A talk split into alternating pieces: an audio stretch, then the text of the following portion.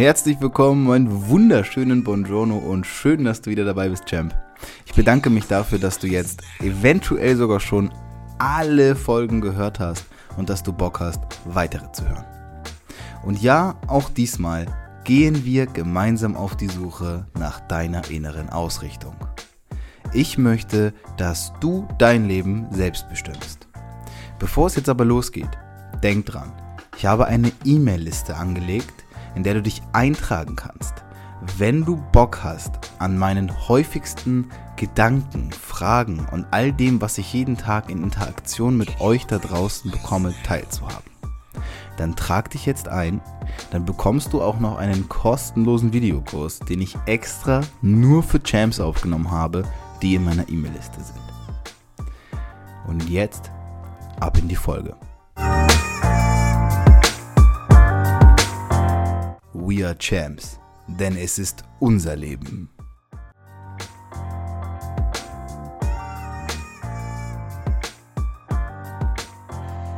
So, dann nochmal ein ganz offizielles herzlich willkommen. Schön, dass ihr alle liebe, da wieder da seid, liebe Zuhörer. Aber natürlich, Champs, ich habe mal wieder jemanden im Geppetto und das ist kein geringerer als der Dennis Fischer von 52 Ways. Vielleicht ist er dem einen oder anderen schon geläufig. Wenn nicht, wird er spätestens nach unserem Gespräch sein.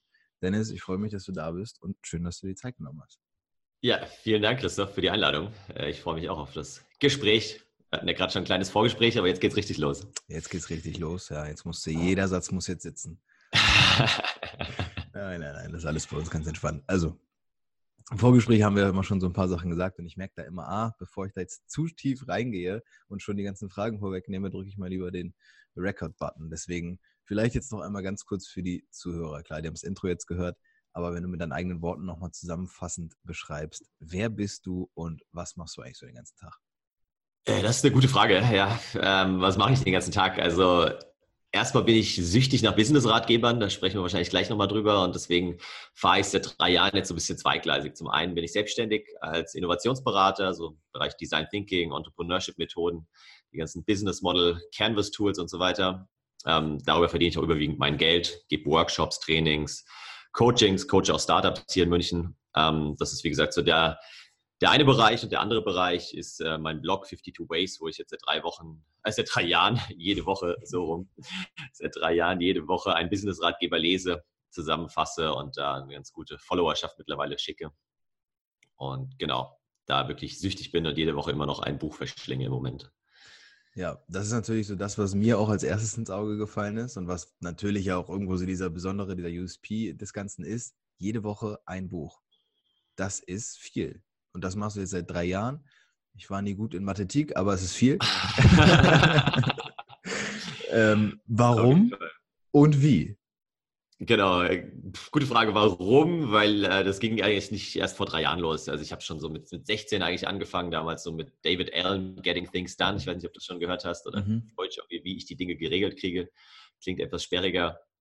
Und ja, da hat mir da irgendwie viel daraus umgesetzt, hat dann überall Listen zu Hause liegen, so im Bad, neben der Toilette, neben dem äh, Bett und so weiter und habe dann alles in Listen festgehalten und das hat mir persönlich echt super gut geholfen.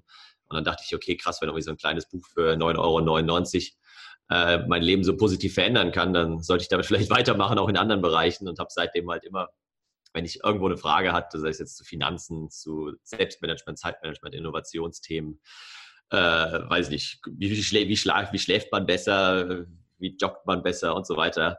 Äh, mein, mein Zimmer sieht aus wie äh, ja, eine Buchhandlung. Mhm. Und habe mir dazu allem ein Buch geholt, das gelesen. Und vor drei Jahren ging es dann irgendwie so los, wo ich gesagt habe, jetzt fragen mich immer mehr Freunde, ähm, Dennis, kannst du mir nicht ein Buch empfehlen zu dem Thema oder kannst du mal kurz erzählen, was steht denn da drin in dem Buch? Und dann habe ich auch mal gesagt, okay, pass auf, bevor ich jetzt das jedem einzeln erzähle und schicke, ähm, dann fasse ich die einfach nochmal zusammen, stell die auf meinen Blog. Von daher unter uns und unter deinen Hörern. Die ersten Monate waren ganz entspannt, weil ich halt die ganzen Jahre vorher schon viel gelesen hatte. Da musste ich dann gar nicht so viel lesen. Ähm, aber irgendwann habe ich dann gemerkt, oh, jetzt geht mein Vorrat langsam zur Neige und seitdem lese ich jede Woche. Ich muss sagen, manchmal höre ich es auch als Hörbuch, ähm, arbeite ab und zu mit Gastartikeln. Also auch da mhm. gerne, wenn du oder äh, ja. einer deiner Hörer oder Hörerin Bock hat, bei mir einen Gastartikel zu veröffentlichen, sehr gerne. Dann spare ich mir natürlich wieder ein Buch oder eine Woche. Und ansonsten, klar, habe ich Speedreading-Techniken, äh, mir angeeignet und fahre relativ viel in Deutschland mit dem Zug rum, weil ich eben diese Trainings und Workshops gebe und da komme ich dann ganz gut zum Lesen. Cool. Das heißt, du hast mehr oder weniger es geschafft, erstmal dir das Wissen anzueignen. Also du hast, du hast quasi aus privatem Interesse heraus gelesen und hast gemerkt, genau. okay, wenn ich es jetzt noch schaffe, daraus irgendwas für mich Sinnvolles zu machen und Leuten vielleicht noch Mehrwert zu bieten. Aber bei das Thema Mehrwert, das wirst du wahrscheinlich am Anfang gar nicht so gedacht haben, kann ich mir vorstellen, sondern es ist tatsächlich so ein bisschen aus der Idee heraus einfach entstanden. Na gut, wenn ja. die Leute schon fragen, dann kann ich denen das ja auch irgendwie präsentieren. Und, genau. Äh, ja, das ist eine sehr, sehr coole Idee, finde ich. Und irgendwie jetzt, also als ich das dann so gesehen habe und das mich damit auseinandergesetzt habe auf deiner Website, habe ich so gedacht, ja klar, also ist total logisch, dass, mich, dass jemand sowas macht, so, weil ich finde es total spannend, weil ich selbst lese halt ja. auch super viel, mhm. ähm, habe aber auch ganz oft schon so, so den Moment erlebt, ich habe ein Buch aufgemacht, ersten 20, 30 Seiten gelesen, oh, gar kein Bock. Aber ich weiß so, der Inhalt darin, der ist irgendwie voll gut. Also jetzt mhm. gerade habe ich ein Buch, was ich, was ich gelesen habe, ich weiß gar nicht mehr, wie das heißt. Es ist ein Managementbuch. Das wurde mir höchstens empfohlen und ich habe es gelesen okay. und ich, ich, sehe auch den Sinn dahinter, weißt du ich sehe auch, dass da wirklich super tiefer Inhalt ist. Ja, ja, ja. Aber es ist einfach schlecht geschrieben. Und das nervt mich einfach so enorm. Und wenn ich dann jemanden hätte wie dich, der das Buch wirklich gelesen hat, mir das zusammenfasst und sagt, okay, das sind die Kerne, dann sage ich, ja, Weltklasse. Das, da, so würde ich auch Geld für zahlen.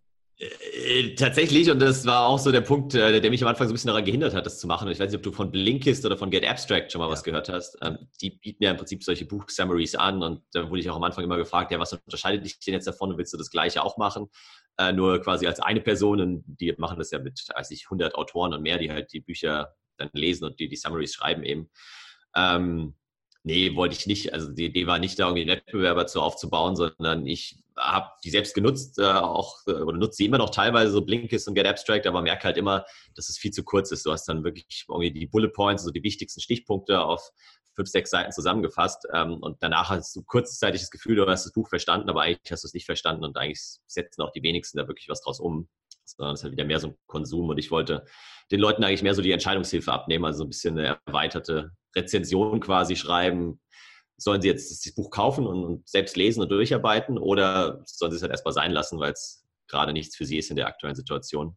Äh, plus, ich will halt immer so zwei, drei Denkanstöße den Leuten mitgeben. Ich schreibe immer dann sonntags einerseits diese Summary und auch mein Fazit, aber auch so drei konkrete Denkanstöße, also drei Dinge, die ich aus dem Buch rausnehme, die man wirklich direkt umsetzen kann, ohne dass man jetzt das Buch groß lesen muss ähm, oder erstmal sich kaufen muss, sondern wirklich einfach loslegen und ins Handeln kommen kann.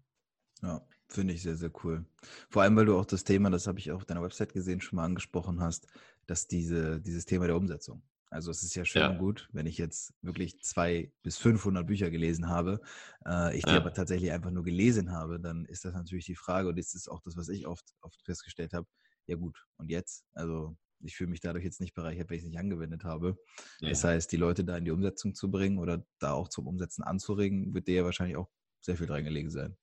Ja, total. Also das ist auch so, ich werde ja immer wieder gefragt, was sind so deine wichtigsten Learnings? Und äh, klar, so die, die 52 wichtigsten habe ich in, in, meinem Buch jetzt in meinem eigenen zusammengefasst, aber das, wenn ich mich auf eine Sache konzentrieren müsste, ähm, was das Wichtigste ist, dann ist es wirklich, ja, stop reading, start acting. Also weniger lesen und dafür mehr umsetzen, weil dieses Lesen, das kann halt auch eine Sucht sein. Ich meine, ich sehe es ja bei mir selbst und ich glaube, ich habe da schon relativ viel aus den Büchern umgesetzt, aber ich kenne auch immer wieder Leser von mir, die mir halt berichten, sie kommen überhaupt nicht zum Lesen im Alltag, weil sie Kinder haben, berufstätig sind und so weiter. Verstehe ich alles. Ähm, aber dann stapeln sich also die Bücher, weil sie lesen dann doch mal einen Blog ab und zu, äh, kriegen Buchempfehlungen, bestellen die sich und die liegen teilweise noch original verschweißt auf so einem Stapel zu Hause. Ja. Und wenn sie Urlaub fahren, nehmen sie sich dann drei, vier Bücher mit und lesen dann die vier Bücher in zwei Wochen. Ja. So eins nach dem anderen. Und ja, gut. Aber wenn man halt nichts daraus umsetzt, dann ist es mal ganz nett und vielleicht bleibt irgendwas hängen. Ähm, aber dann reicht es auch ein Buch zu lesen, vielleicht in einem halben Jahr und daraus wirklich was umzusetzen. Da hat man ja. deutlich mehr davon. Genau, für mich ganz, ganz wichtig, weil mir ist es gerade der Gedanke gekommen oder, oder eingefallen. Ich habe eine mhm. Statistik letztens gelesen, dass in Deutschland 20 Prozent aller verkauften Bücher, 20 Prozent, werden angefangen zu lesen. Ja. Von diesen 20 Prozent werden nochmal 20 Prozent durchgelesen. Das ist ja. ja. das ist ja nichts. Das ist ja also, ja. Das, ich, ich dachte mir, dass es wenig ist, aber als ich das gelesen habe, und das war sogar eine sehr seriöse Quelle, ich weiß nicht mehr genau, woher ich, woher ich das hatte, ich glaube Statista oder sowas sogar. Okay. Wo ich dachte, okay, krass, also da sieht man ja schon irgendwie, das, was du gerade beschrieben hast, es, es stapelt sich und stapelt sich, hatte ich auch ewig lang, bis ich irgendwann ja. für mich die Reißleine gezogen habe und gesagt, okay, pass auf, solange ich ein Buch lese, gibt es kein neues dazu. Ja, Aber genau. das ist natürlich auch so eine Sache, was du gerade gesagt hast, Menschen sagen halt auch oft, naja, ich habe halt keine Zeit zu lesen. Siehst ja, du klar. das so? Geht das? Hat man keine Zeit? Sollte man sich die nehmen auf Biegen und Brechen? Oder wie siehst du das Thema? Ja, das ist ja so dieser klassische Satz, so die Zeit ist das Einzige auf der Welt, was gerecht verteilt ist, weil wir halt alle jeden Tag 24 Stunden haben. Und klar, das klingt erstmal ein bisschen platt, aber dann ist es, denke ich, schon eine Frage der Prioritäten. Ja. Und ähm, dass man abends vielleicht irgendwie keine Muße mehr hat und lieber dann irgendwie nett, wenn es irgendwie versuchen, morgens einfach äh, zu lesen. Und selbst wenn es nur jeden Morgen nach dem Aufstehen irgendwie zehn Seiten sind. Ähm, dann hat man so unser Buch mit 200 Seiten irgendwie auch in 20 Tagen durch. Und da, also jeden Morgen zehn Seiten irgendwie zu schaffen, sei es jetzt auf dem Weg zur Arbeit oder kurz nach dem Aufstehen oder wann auch immer, es sollte, glaube ich, möglich sein. Und ähm, ja, ich finde halt mega bereichernd einfach, weil so ein Buch ist halt was ganz anderes als jetzt eine Netflix-Serie oder irgendwie ein Zeitungsartikel oder Zeitschriftenartikel oder so, weil da hat sich mal hingesetzt, in den meisten Fällen irgendwie ein, zwei, drei Jahre lang, hat sich wirklich Gedanken, hat die Gedanken strukturiert, hat es runtergeschrieben und deswegen ist es für mich immer noch so mit die beste Wissensquelle, um sich irgendwie einem neuen Thema zu widmen oder irgendwo tiefer reinzukommen. Hm. Ja, das ist schon ganz spannend, was du jetzt gerade gesagt hast, weil du hast es ja tatsächlich auch gerade hinter dir. Du hast jetzt dein erstes eigenes Buch veröffentlicht. Genau. Und wenn, also ich würde da tatsächlich super gerne mal drauf eingehen. Ich habe es im Vorgespräch schon gesagt, dieses Thema Buchschreiben das ähm, ist bei mir auch sehr präsent und, und ich kriege auch oft das Feedback, dass Leute sagen, ey, ich würde auch so gern mal ein Buch schreiben, aber man hat halt da auch super viel Respekt davor. Also mir ging es ja. auf jeden Fall so.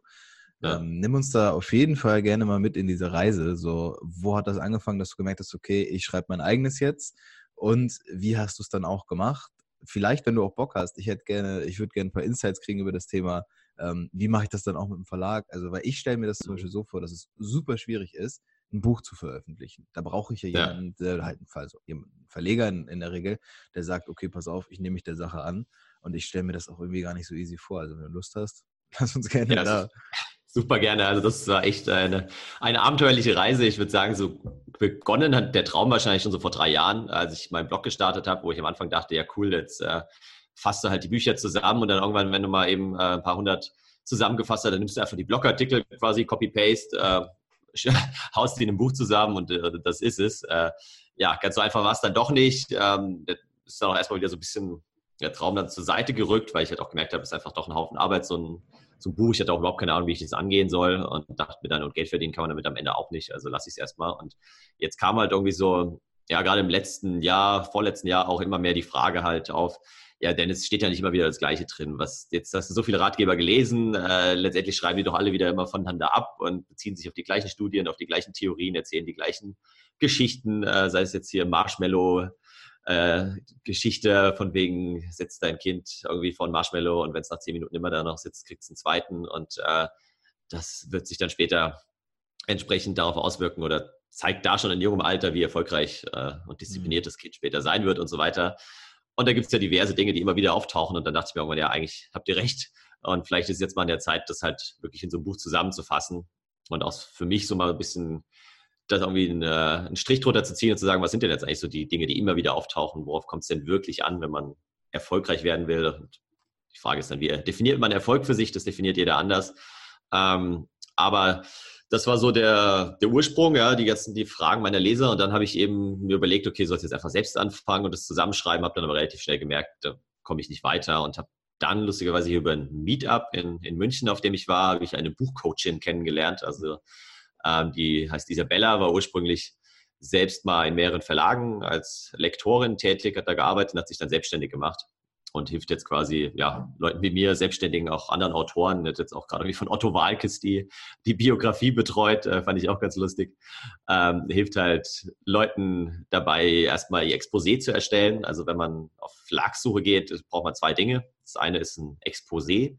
Das heißt, es ist im Prinzip wie so, ein, wie so ein Businessplan, ja, wo du halt beschreibst, was ist meine Idee, was ist der Inhalt, auch schon das Inhaltsverzeichnis grob darstellst dann so ein bisschen dich selbst verkaufst, was ist von deiner Reichweite, wie viele Follower hast du, warum ist das jetzt interessant für den Verlag, ähm, auch reinschreibst, wie viele Bücher nimmst du selbst ab, also für den Verlag ist es letztendlich ein Business Case und wenn du dann reinschreibst, ich nehme schon mal 400 Bücher selbst ab äh, und verkaufe die dann weiter, Ach, echt, dann ja? die quasi schon Break-Even. Und äh, ja, ja, du sitzt auf 400 Büchern erstmal. echt? Hast, war das bei dir auch so? Hast du ja, ja, genau. Ja, ich habe jetzt 200 im Keller ähm, aber bitte, bitte nicht bei mir bestellen. Äh, ich habe jetzt schon so ein paar Freunde, Bekannte und so, die bei mir direkt bestellt haben. Die habe ich auch gerne rausgeschickt. Aber jetzt war ich zum Beispiel heute Morgen hier bei der Post, wollte fünf, sechs Bücher wegschicken und dann äh, streiken die jetzt irgendwie, ist zwei Tage Warnstreik. Das heißt, ich gehe dann irgendwie am Montag wieder zur Post und so. Okay. Ähm, also ich will ja eigentlich keinen Buchhandel aufmachen, sondern nehme halt die Bücher und gucke dann, wenn ich irgendwelche größeren Speaking-Auftritte bei Firmen bekomme, dass ich dann gleich mal irgendwie 50 oder 100 Bücher dann mitverkaufe. Verstehe. Und dann ja, gehen die hoffentlich schnell weg. Aber ähm, genau, zurück zur, zur Buchcoaching. Also Exposé ist das eine, was man braucht, und das andere ist eine Leseprobe. Äh, relativ simpel. Du schreibst halt so die ersten 20 Seiten oder so von dem Buch, wie du es dir vorstellst, und ähm, schickst die beiden Dokumente dann an Verlage. Ähm, genau, und die gucken sich dann halt an, okay, wie ist der Schreibstil? Ähm, kann der überhaupt gerade ausschreiben? Sind da lauter Rechtschreibfehler drin und so weiter? Wie ist das Exposé aufgebaut? Was für eine Reichweite hat er oder sie? Und ja, so ging das dann los. Und dann habe ich mir halt schon überlegt, auch will ich jetzt einen klassischen Verlag oder will ich es im Self-Publishing bei Amazon rausbringen? Hm, gibt hunderte Argumente, die dafür oder dagegen sprechen. Skizziere mal, skizzier mal ganz kurz, ähm, wo liegt der Vorteil beim Self-Publishing, ja. wo liegt der Vorteil beim Verlag? Ja, genau. Also für mich war Self-Publishing wäre eine Alternative, wenn man damit Geld verdienen will. Also wenn man sagt, ähm, ja, so ein Kindle-E-Book verkaufe ich für 10 Euro und da bleiben dann knapp 70 Prozent bei mir hängen äh, wenn ich es über Amazon verkaufe. Das heißt, dann irgendwie 7 Euro pro Buch ist ganz, ganz okay bei einem Preis von 10 Euro. Ähm, ist deutlich einfacher im Self-Publishing. Du hast nicht den ganzen Aufwand, irgendwie einen Verlag zu suchen, das mit denen alles abzustimmen. Dir redet niemand rein. Du brauchst halt dann einen Lektor vielleicht, der ein paar Rechtschreibfehler dann ausmerzt. Äh, jemanden, der dir halt die Cover, das Cover erstellt und die Grafik macht und so. Ähm, aber ansonsten ist Self-Publishing da relativ ja, easy und auch schnell. Also das hätte ich wahrscheinlich dann in drei, vier Monaten, nachdem ich es halt geschrieben habe, wenn alles in allem hätte ich das dann drei, vier Monaten rausbringen können. Verlag hat halt den Vorteil, klar, die Reichweite, also im Sinne von, es steht halt jetzt in, in Hugendubel, Thalia, irgendwo in, in Österreich, Deutschland, ich weiß gar nicht, ob es noch in der Schweiz steht, muss ich nochmal checken. Ähm, die Reichweite und halt so die Reputation. Also du hast letztendlich halt im Self-Publishing ja, kann heute jeder ein Buch rausbringen. Das ist auch egal, wie dick das ist. Da schreibe ich irgendwie zehn Seiten zusammen, nehme tatsächlich einfach fünf meiner Blogartikel, klatsche die zusammen und sage, hier, das neue Buch ist draußen. Mhm. Äh, und jetzt bin ich Autor und äh, Experte. Ja, und ähm, natürlich, wenn du da dir die Mühe machst, einen traditionellen Verlag zu finden, dann ist meiner Meinung nach und auch nach, nach meiner Wahrnehmung jetzt, so nach dem Feedback, ist halt die Reputation einfach noch größer. Ähm, und das war für mich eigentlich auch mit so der Hauptgrund, letztendlich das Buch als, als Visitenkarte zu nehmen, zu sagen, ähm, ja, ist cool. Ich habe es mhm. mal zusammengetragen. Ich habe äh, traditionell Verlag gefunden. Ich bin irgendwie in Hundubel reingelaufen. Das war jetzt gerade vor zwei Wochen und habe da mein eigenes Buch dann irgendwie ja, zwischen lauter bekannten Autoren äh, liegen sehen, unter anderem irgendwie David Allen und ähm, hier, ja. wie heißt der, Rich Dad, Poor Dad und so. Kiyosaki, ja. Kiyosaki, ja, genau. Und dann liegt halt mein Buch daneben und das ist halt einfach schon ein ganz abgefahren, geiles Gefühl. Aber ähm, ja, letztendlich muss man sich gut überlegen, was man will. Ähm, hat beides, wie gesagt, seine Vor- und Nachteile. Ich glaube, im nächsten würde ich es vielleicht sogar mal im Self-Publishing probieren. Wobei man da dann auch gucken muss, als Kindle ist cool, da verdienst du 70 Prozent. Wenn du allerdings dann halt wieder so Book Print on Demand machst über Amazon, dann musst du es entweder auch wieder teurer verkaufen oder ähm, ja, bleibt halt dann doch nicht so viel bei dir hängen. Vielleicht äh, okay. zwei, zwei Euro oder so bei einem Buch, was 10 Euro kostet. Okay. Ähm, aber was man halt wirklich beachten muss, wenn man es über einen Verlag verkauft, also anfangs, sag mal so, erste Autoren, wie ich das sind, äh, kriegen irgendwo so zwischen fünf bis maximal zehn Prozent ähm, Verdienste an so einem Buch. Das heißt, Ui. meins geht jetzt für 1999 über den Ladentisch und ich kriege da irgendwas zwischen ja, 1 und 1,50 Euro oder so. Ui. Also das ist dann, es geht noch nach oben, da gibt es ja wieder Staffeln und so weiter. Ja, gut, wenn ich jetzt, wenn ich jetzt annehme, ganz große Autoren, egal aus welchem Bereich, keine Ahnung, jetzt ein Thriller-Autor, Sebastian Fitzek beispielsweise, genau, genau. der wahrscheinlich, der wird wahrscheinlich eine verdammt gute Kondition da kriegen. Jein, jein, weil allein schon jetzt bei, bei den 1999 bei mir verdient schon mal die Hälfte der Buchhandel. Also da Ach. gehen schon mal irgendwie 9, 9 Euro oder so an Amazon beziehungsweise an Hugendubel und so weiter. Ähm, also die großen Autoren, die verdienen schon ein bisschen mehr natürlich jetzt, aber die verdienen eigentlich nicht über diese prozentuale Marge, sondern die kriegen halt einen Vorschuss von ah. 100.000, 200.000, 300.000 Euro oder so. Vom Verlag? Äh, je nachdem, ja, vom Verlag, weil der Verlag halt da dann relativ sicher ist, okay, wenn jetzt Bastian Fitzek ein neues Buch rausbringt, verkaufen wir halt mal eben eine halbe Million oder eine Million. Das heißt, ja. sie haben das Geld dann schon locker wieder drin. Äh, wohingegen bei mir sie halt nicht wussten, verkaufen wir davon jetzt irgendwie 100 oder 1000 oder 10.000 oder 20.000 und ähm, ja gut, okay, das, verstehe. Genau. Gut, Sebastian Fitzek wird wahrscheinlich auch nicht 400 Bücher abnehmen müssen jetzt. Nee, wahrscheinlich nicht. Weiß ich nicht. Okay, aber das ist krass. Das heißt, du hast wirklich Bücher abgenommen, um sozusagen eine Sicherheit mit reinzubringen. Also hast ja erstmal ein finanzielles Commitment bist du eingegangen, damit mhm. du dann am Ende das Buch über die vertreiben kannst. Was würdest du sagen oder was sind so für dich ähm, die, die größten Vorteile, während du das Buch geschrieben hast? Hat der Verlag dir da irgendwie den Support gegeben, den Lektor und alles zur Verfügung gestellt? Genau. Ja, ja, also ich hatte da wirklich einen Sparringspartner oder eine Sparringspartnerin war das in dem Fall, ähm, auf, auf deren Seite, der ich halt dann auch immer wieder Zwischenstände rüberschicken konnte, ähm, mit ihr das Cover ziemlich eng und intensiv abgestimmt habe. Äh, da gab es, glaube ich, weiß nicht, zehn Schleifen oder so, die wir gedreht haben, weil ich immer nicht, nicht ganz zufrieden war. Und äh, genau, am Ende hat sie alles korrigiert, äh, den ganzen Satz gemacht, ja, also das war wirklich gelayoutet und so, das muss man sonst auch alles selbst machen. Also das war schon ganz, ganz gute Betreuung, ja, definitiv. Okay. Cool. Und jetzt hat es was für dich verändert. Du bist jetzt Buchautor über den Verlag und hast es ja gerade schon gesagt mit der Reputation. Also hat es was für dich verändert? Merkst du auch, dass es irgendwie anders wahrgenommen wird? Also ich zum Beispiel, mhm. wenn ich sehe, also ich auf deine Website sehe, da hast du gerade ein Buch veröffentlicht, das hast du über den Verlag gemacht, dann hab, ist bei mir schon so ein gewisser Eindruck da. Das schindet schon Eindruck. Ja, schon ein bisschen. Also ja, mein Eindruck von mir selbst ist immer noch der gleiche wie vorher. ähm, das stimmt schon, aber nee, also das Feedback äh, ist auf jeden Fall super cool, positiv und gerade auch jetzt was Medien angeht. Also ich habe jetzt tatsächlich arbeite auch mit einer PR-Agentur zusammen äh, und ich glaube, wenn die vorher irgendwie irgendwelche Zeitungen, Zeitschriften angeschrieben hätten, gesagt haben, hier, da ist jemand, der liest jede Woche ein Buch und der hat einen Blog, dann hätten die gesagt, ja, danke, ist ganz nett. Aber jetzt halt, dadurch, dass das Buch draußen ist, sogar jetzt halt irgendwie im Handelsblatt ist ein Artikel erschienen, jetzt mhm. heute im aktuellen Business Punk, äh, Ausgabe cool. ist ein Interview drin. Das finde ich ziemlich cool. Und also solche Dinge ergeben sich dann tatsächlich erst durch das Buch, ähm, weil die halt irgendwie ja, dann auch einen aktuellen Aufhänger suchen oder ein, ein Produkt quasi, woran sie das festmachen können. Und ja, also gleichzeitig bin ich jetzt mit einem großen äh, Verlag im, im Gespräch im Deutschen, ob wir so einen Online-Kurs zusammen produzieren. Das hat sich auch durch das Buch ergeben. Und ich, also ich glaube schon, dass es ein Türöffner ist und dass ja. ich das, das Geld, was ich da jetzt auch reinstecke, irgendwie auch ins Marketing letztendlich reinstecke und so, dass ich das hinten raus dann wieder rentiert. Okay. Das Aber klar, ist eher ein langfristiges Projekt. Das heißt, ein Buch zu schreiben ist eher langfristiges Marketing als Geld zu verdienen. Meiner Meinung nach schon. Ja. ja. Es gibt sicherlich welche, die, die das über Kindle Direct Publishing, dieses KDP über Amazon vertreiben und damit auch ein bisschen Geld verdienen. Aber ich habe jetzt gerade mit einem befreundeten Autor gesprochen, der jetzt, ich glaube, letzte Woche sein Buch rausgebracht hat, geht um Minimalismus.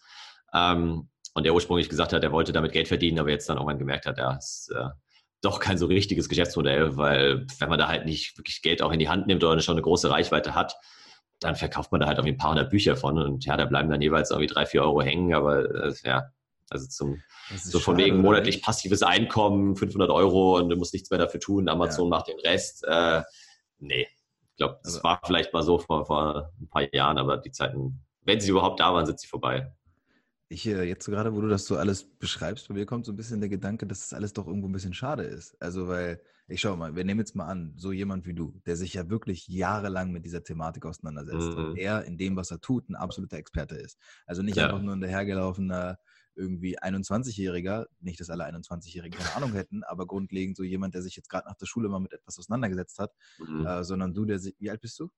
33. Äh, ja. ja. so. Und seit drei Jahren alleine nur schon mit diesem Thema beschäftigt. So, dann diese ja. ganzen Artikel veröffentlicht. Dann sagt, ich schreibe ein Buch.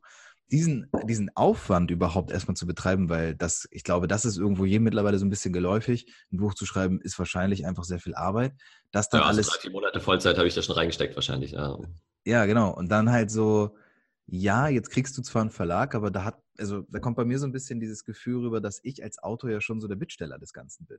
Obwohl ich ja eigentlich meinen sehr, sehr wertvollen Content nach draußen gebe, damit so ja. viele Menschen wie möglich davon wiederum lernen können. Also es ist ja. eigentlich ja total falsch rum. Also ja, aber deswegen auch die ganzen Online-Marketeers und so ähm, und auch Verkäufer. Ich habe damals mit dem Dirk Kräuter, jetzt vielleicht auch, ist ja hier so Vertriebstrainer und Coach, den habe ich kurz auf so einer Messe angequatscht und meinte, hier, ich will ein Buch schreiben und so. Und er meinte, ja, lass es.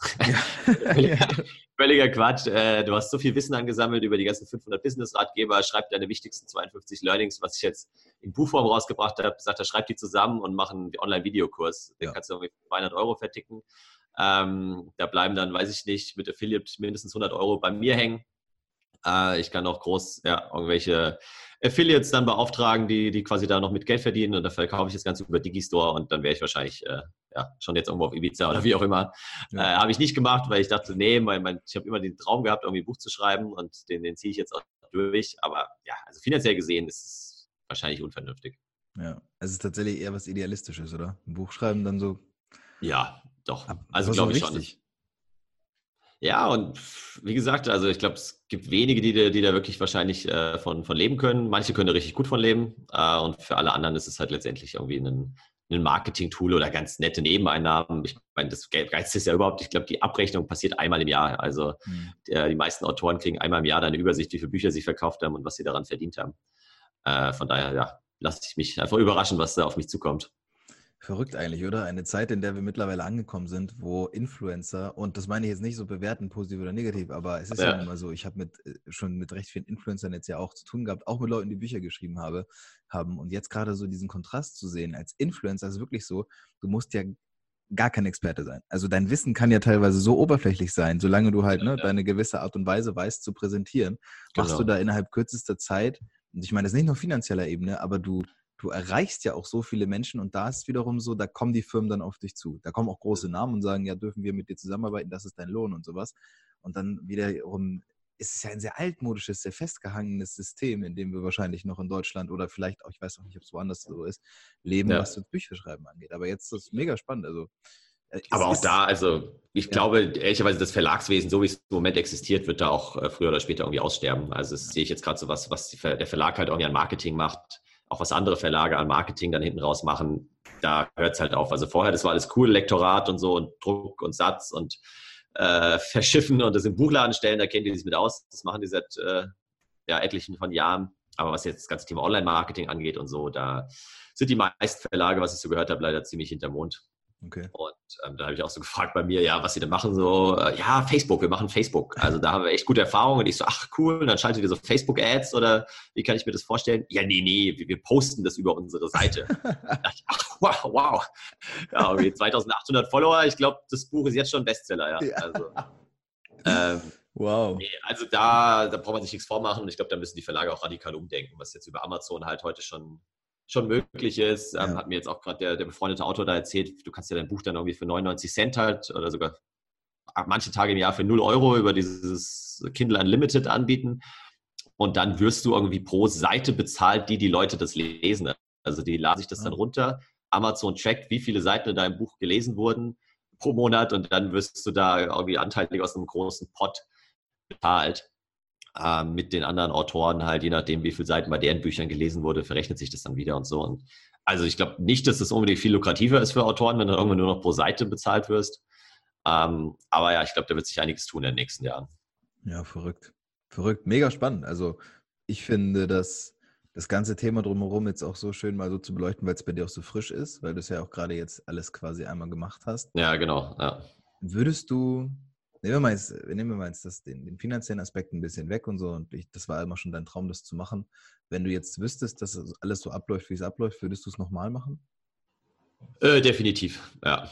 Also auch nochmal mit dem Verlag muss ich sagen, auch wenn das manchmal natürlich irgendwie nervig und anstrengend ist und alles länger dauert, als man sich so wünscht und als Selbstständiger gewohnt ist, wo ich irgendwie morgens eine Idee habe und abends kann ich meistens das Ganze umsetzen. ja.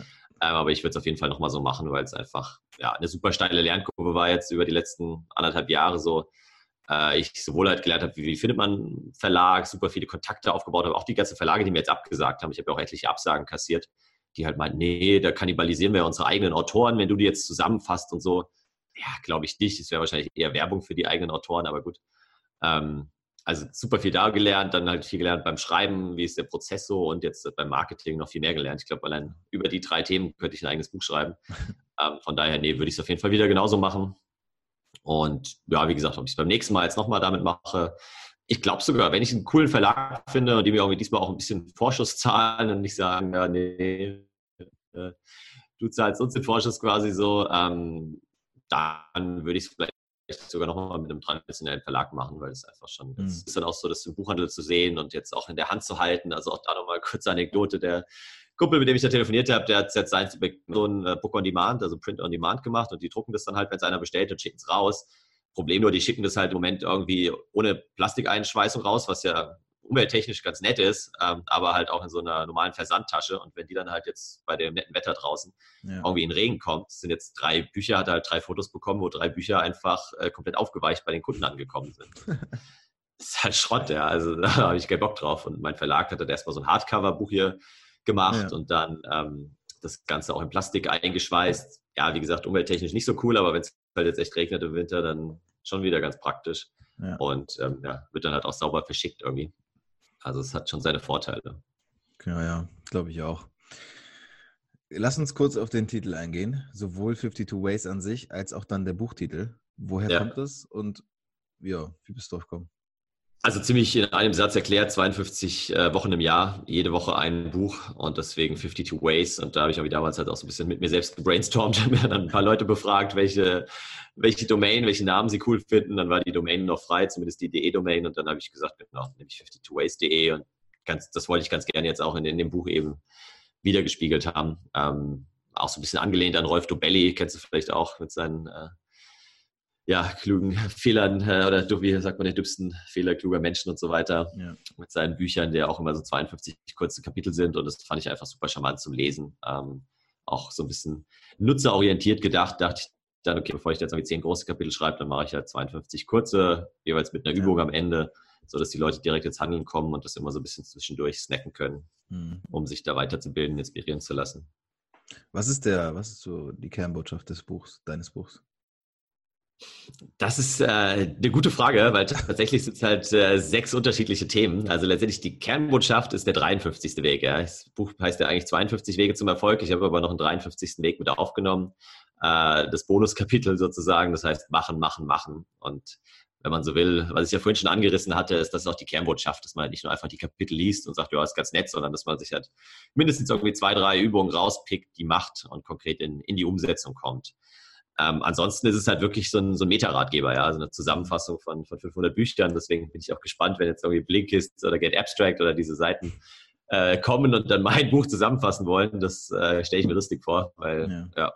dann quasi ein Buch, was schon 500 Bücher zusammenfasst, nochmal zusammenzufassen, dann wird es irgendwann äh, pervers. Also.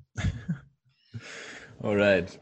Mega spannend. Jetzt will ich aber auf jeden Fall nochmal auf alles andere eingehen, weil sonst glaube ich, kommt es auch so ein bisschen rüber, als seist du irgendwie nur Autor. Und das nur meine ich jetzt nicht bewertend, sondern das meine ich einfach als alleinstehend, äh, als das Merkmal. Du bist ja aber oder machst ja auch noch ganz andere Sachen. So, das, äh, das ist ja auch, wird ja auch ganz überdeutlich. Natürlich, das Thema ist sehr präsent durchs Buch, deswegen auch spannend. Aber ähm, du arbeitest als Coach, du mhm. bist aber auch als Speaker unterwegs, du bist Autor, du bist ja eigentlich genau das, was der was der Millennial irgendwie momentan als Selbstständiger sein sollte. Er ist irgendwie voll angekommen in der digitalen Welt und macht die ganzen coolen Sachen. Äh, nimm uns da gerne auch mal ein bisschen mit rein, was du dann außerhalb vom, vom Buch so machst. Ja, das, das Gefühl habe ich auch, dass das im Moment jeder irgendwie machen will. Und ähm, auch da bin ich jetzt so ein bisschen dabei, zu schauen, was, welches von diesen ganzen Themen möchte ich in Zukunft wirklich weitermachen, weil ja, im Moment mache ich wirklich alles auch. Ähm, aber klar, will mich da auch so ein bisschen fokussieren. Ähm, ja, was mache ich konkret? Also Ursprünglich habe ich mal in zwei Startups äh, gearbeitet nach dem Studium. Das ist eines Kochhaus, weiß nicht, ob du das kennst. Die verkaufen so Lebensmittel nach Rezepten sortiert, haben so verschiedene Läden. Äh, kannst du wirklich reingehen und dann für 15 verschiedene Tische und dann hast du alle Zutaten für ein Rezept auf dem Tisch.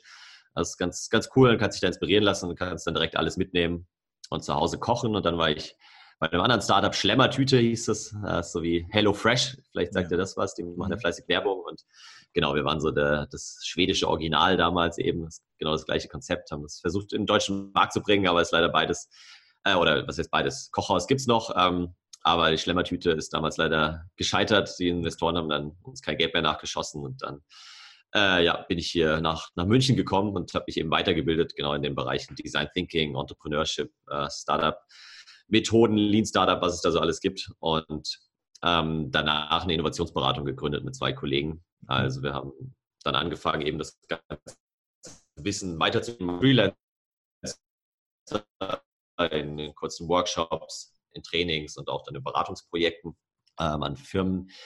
Haben dann gemerkt, irgendwie, ja, so, wir haben doch alle ein bisschen drei unterschiedliche Vorstellungen, wie wir das irgendwie weiterentwickeln wollen, haben uns das dann und alleine quasi weitergemacht als Freelancer und genau das mache ich heute. Also wirklich äh, Workshops geben, vor allem so Design Thinking und die ganzen Business Modeling Tools sind so mein, mein Steckenpferd. Jetzt durfte ich, letzte Woche war das genau gerade nach, nach Hongkong fliegen und durfte da einen Workshop geben äh, für zwei Tage, was auch ganz cool war. Ansonsten bin ich meistens in, im deutschsprachigen Raum unterwegs, eben entweder so offene Workshops für Agenturen, die dann halt verschiedene Firmen einladen oder ich fahre dann wirklich zu den, zu den Firmen hin und ähm, mache da dann so zwei, manchmal auch drei Tagesworkshops um, oder Trainings eher gesagt, um den Leuten halt die, die Methoden beizubringen und unterfütter das mit den ganzen Beispielen aus meiner Beratungserfahrung, aus meiner Startup-Erfahrung. Und das ist echt eine, eine coole Mischung, weil ich irgendwie ein bisschen rauskomme, so merke, wie ticken die Leute gerade, was, was beschäftigt die in der ganzen agilen Welt und was, was ist wirklich sinnvoll für sie dann auch umzusetzen, weil das heißt ja nicht nur, weil es die ganzen Methoden jetzt gibt, dass man alles irgendwie eins zu eins dann auch umsetzen muss. Im Gegenteil,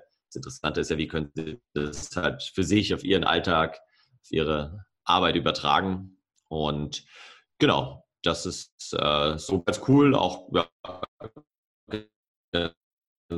finanziell ganz, ganz interessant, ähm, ganz lukrativ und ich habe quasi ein bisschen quer die ganzen, die ganzen anderen Projekte ähm, mit das Buch schreiben und dem Blog und so weiter.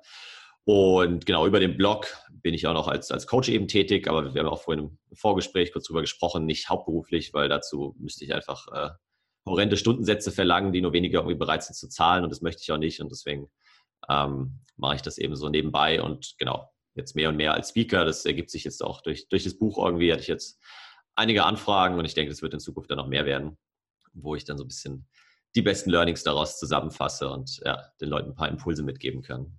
Hm. Krass, sehr viel und, und so für mich in meiner Bubble ist es mittlerweile schon, ich sag mal in Anführungszeichen, normal, dass ich mit Leuten wie dir halt spreche und dass Leute so ja. tun. Es ist ja aber irgendwo nicht normal. Also es ist ja zumindest gesellschaftlich gesehen, bist du ja da immer noch ein klassischer Paradiesvogel. Ähm, ja, total. Hast dich irgendwie selbstständig gemacht, machst ja komplett eigene Sachen, die selbst für mich teilweise noch nicht ganz klar sind und das, obwohl ich auch immer derjenige bin, der genau solche Sachen erzählt.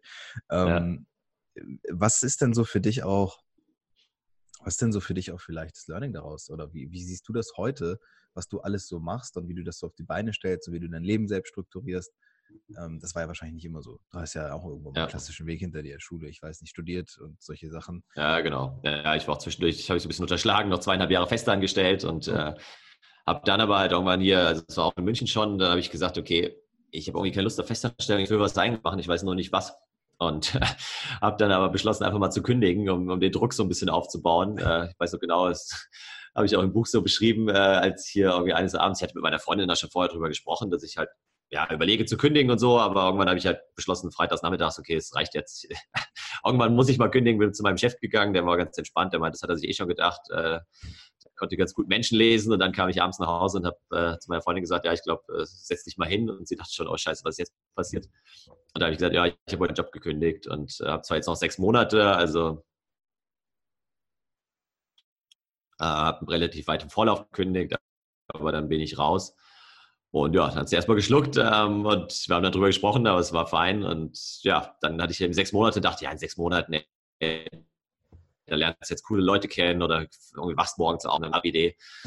Ja, dann bin ich morgens aufgewacht, hatte immer noch keine Idee und äh, auch nur, also schon coole Leute kennengelernt, aber jetzt niemanden, mit dem ich vorstellen könnte, was zu gründen. Und äh, ja, dann irgendwie zuerst mal in Urlaub gefahren, meine Freundin und ich zwei Wochen und da hat sich dann tatsächlich so ergeben. Zum einen mit der Innovationsberatung mit den beiden Kollegen und zum anderen halt mit dem Blog die Idee. Und dann habe ich gemeint, ja, ich mache jetzt einen Blog. Und sie so, ja, ja, mach mal einen Blog. Und dann ja, hat sich irgendwie dann durchgezogen. Am Anfang dachte ich auch, das hält jetzt vielleicht zwei, drei Monate, aber jetzt drei Jahre später gibt es ihn immer noch. Und äh, aber ja, also definitiv ist es irgendwie eine, ein Privileg und kam bei mir damals tatsächlich auch ausgelöst durch einige Bücher und man hat und fort, oder also so Coachings, die ich auch gemacht habe, so zwei Job-Coachings, da bin ich eigentlich nur reingegangen, ehrlicherweise, um mir bestätigen zu lassen, dass ich geeignet bin für die Selbstständigkeit. Also ich hatte immer eine Frage, nämlich die war, glaubst du, lieber Coach, dass ich irgendwie selbstständig machen kann? Und dann haben sie halt mit diversen Tools irgendwie versucht, mit mir daran zu arbeiten. Und für mich war immer nur die eine Frage entscheidend. Und als ich dann die Bestätigung hatte, die externe auch so ein bisschen, dann dachte ich, ja gut, dann probierst du es einfach mal und der Rest wird sich schon ergeben. Äh, und ja, seitdem glaube ich, je mehr halt dann auch klappt natürlich, desto eher wird man dann auch bestätigt in dem, in dem Tun und desto höhere Ziele setzt man sich wieder. Ich habe auch vorher auch schon jahrelang immer davon geträumt, mal einen Marathon zu laufen, aber dachte immer, boah, ja, irgendwie Halbmarathon war schon echt ziemlich hart. Da habe ich mich schon mega gequält. Wieso soll es jetzt noch einen Marathon laufen?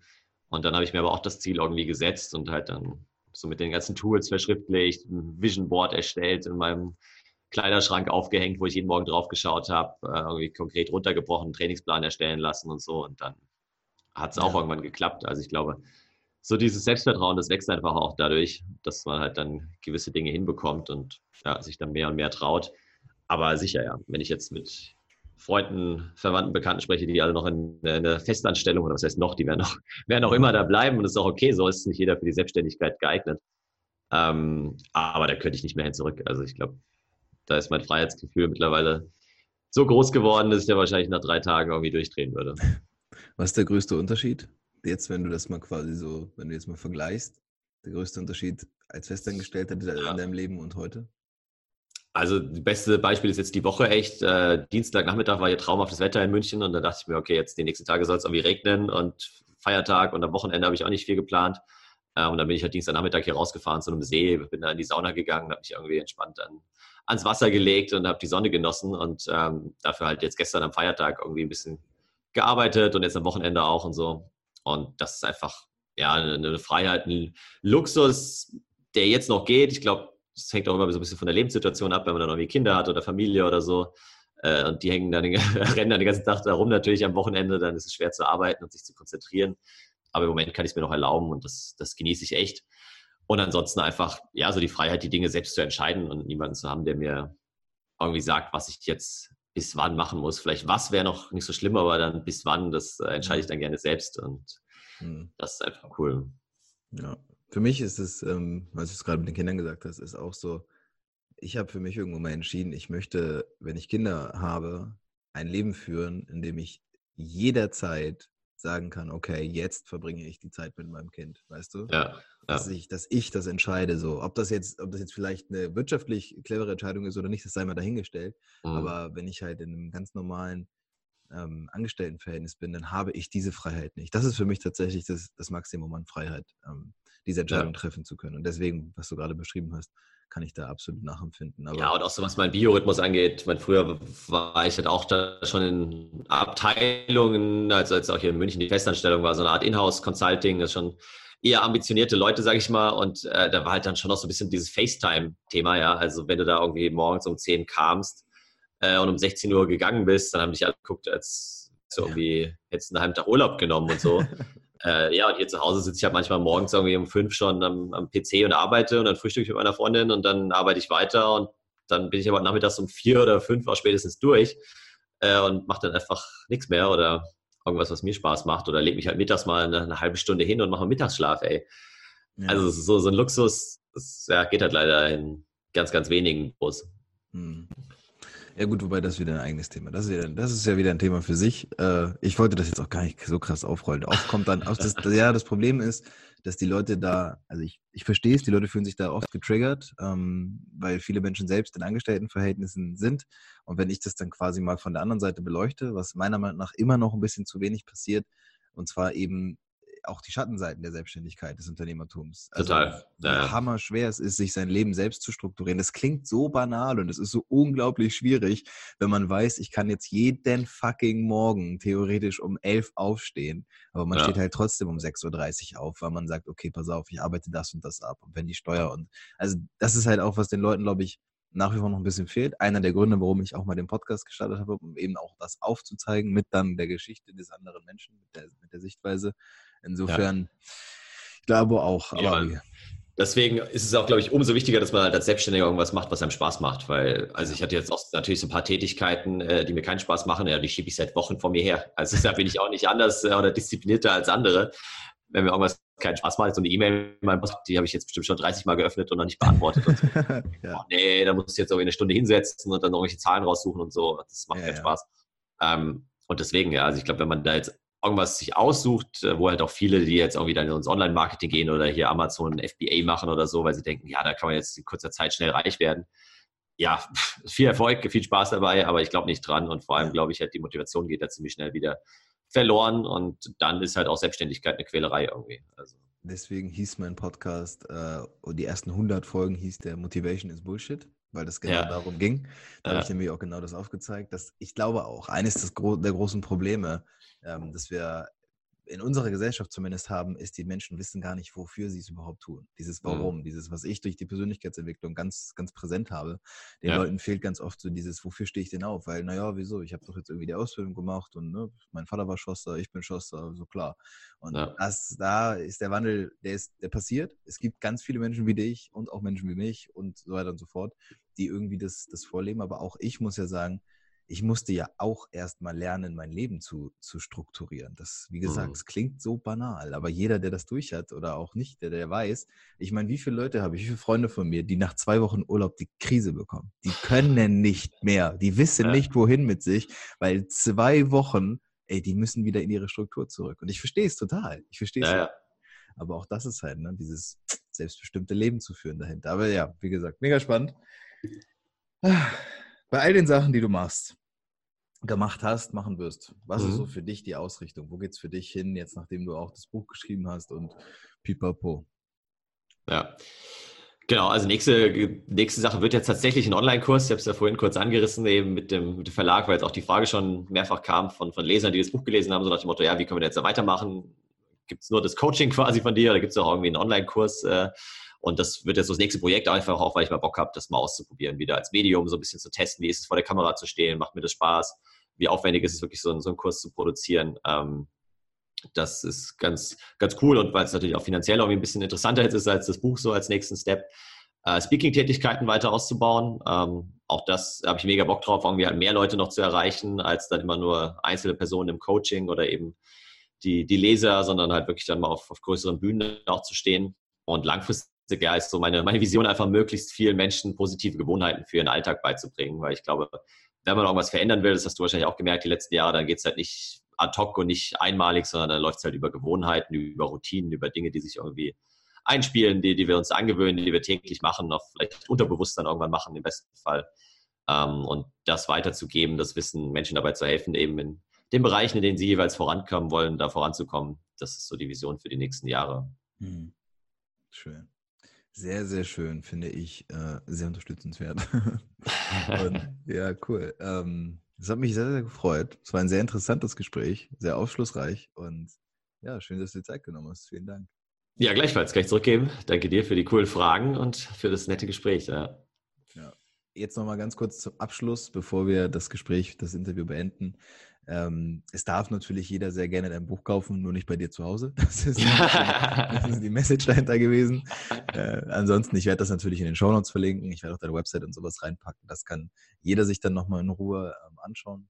Und äh, ich werde es mir auf jeden Fall auch besorgen, über welchen Weg auch immer. Und äh, bin ja sehr gespannt, was darin steht und wie das bei dir noch weitergeht, Dennis. Danke dir. Cool, freut mich. Danke dir.